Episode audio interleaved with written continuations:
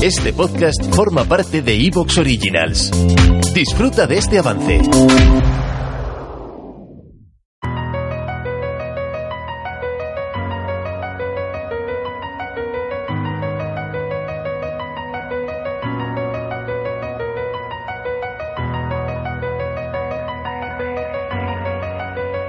La Luna es el único satélite natural de la Tierra. Se formó hace unos 4.500 millones de años, poco después de que lo hiciese el planeta, y desde entonces ha estado dando vueltas a su alrededor.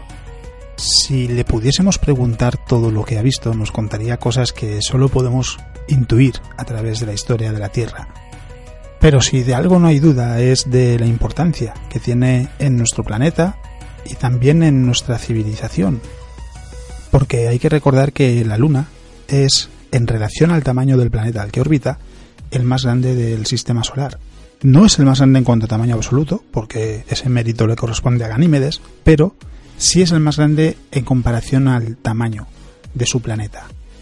Puede que eso sea un factor importante para que haya vida en la Tierra, es algo de lo que se ha hablado en alguna ocasión. Puede que haga falta la presencia de un satélite grande en comparación al planeta para que las condiciones en su superficie sean las apropiadas para que la vida pueda aparecer. Y eso ya le da una importancia enorme a nuestro satélite, pero por si no fuese suficiente, además de ser quizás una llave necesaria para que la vida pueda aparecer, o por lo menos la vida compleja, también ha sido un actor muy importante en nuestra civilización, porque a lo largo del tiempo la Luna ha despertado todo tipo de sentimientos en los seres humanos, desde maravilla hasta temor, porque en la antigüedad, en algunas sociedades,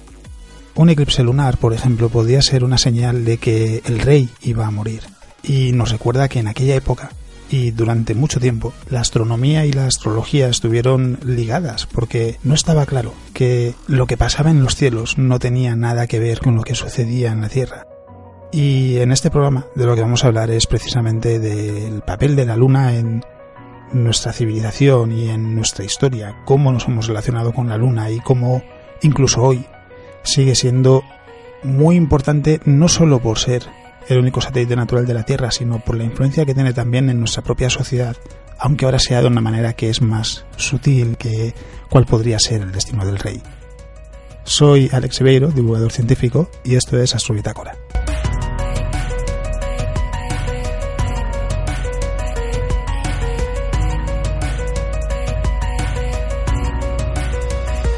Y como siempre, vamos a repasar las noticias de la semana que en esta ocasión nos han dejado un cambio de rey en el sistema solar, porque ahora Saturno es el planeta con más satélites a su alrededor, porque un grupo de investigadores ha anunciado el descubrimiento de 20 satélites nuevos a su alrededor, y con ellos pasa a tener 82, mientras que Júpiter se queda en 79. De estos nuevos satélites no se sabe mucha información todavía, pero sí que han dicho que todos tienen un diámetro aproximado de unos 5 kilómetros, 17 tienen una órbita retrógrada, es decir, se mueven en dirección opuesta a la rotación del planeta, y los tres restantes sí que tienen una órbita prógrada, es decir, se mueven en la misma dirección en la que rota el planeta. De todos ellos, lo que han dicho los investigadores es que dos de los satélites prógrados tardan dos años en dar una vuelta alrededor de Saturno y el otro satélite prógrado y los otros 17 restantes tardan más de 3 años en completar una órbita. A esto hay que sumarle que dos de esas lunas prógradas entran dentro de la agrupación Inuit, de la que forman parte otros satélites con una inclinación de 46 grados respecto al plano de Saturno y cuyos nombres proceden de la mitología Inuit,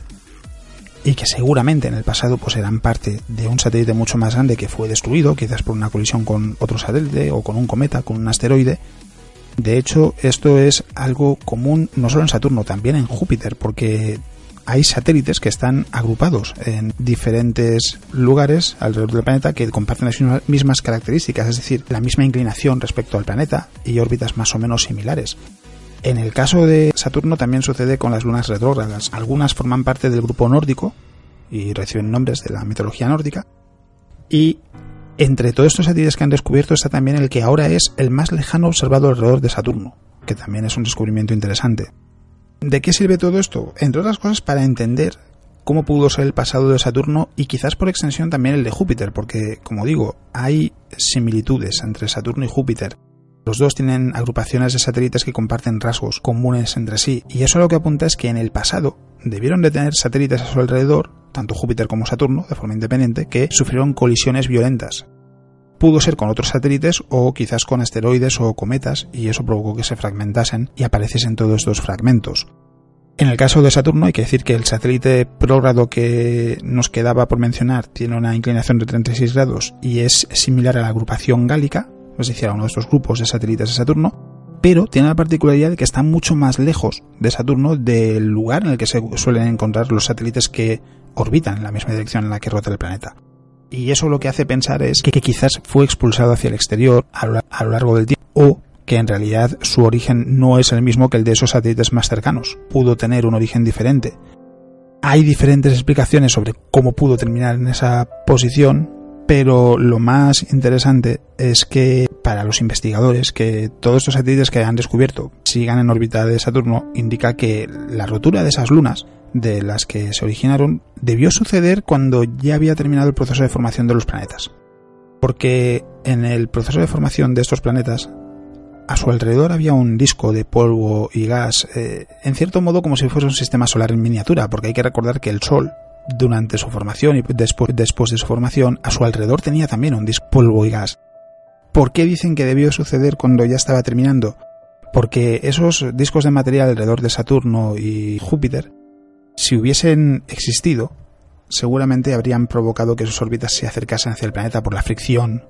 con el polvo y el gas por parte de estos satélites tan pequeños. Y sin embargo no es así.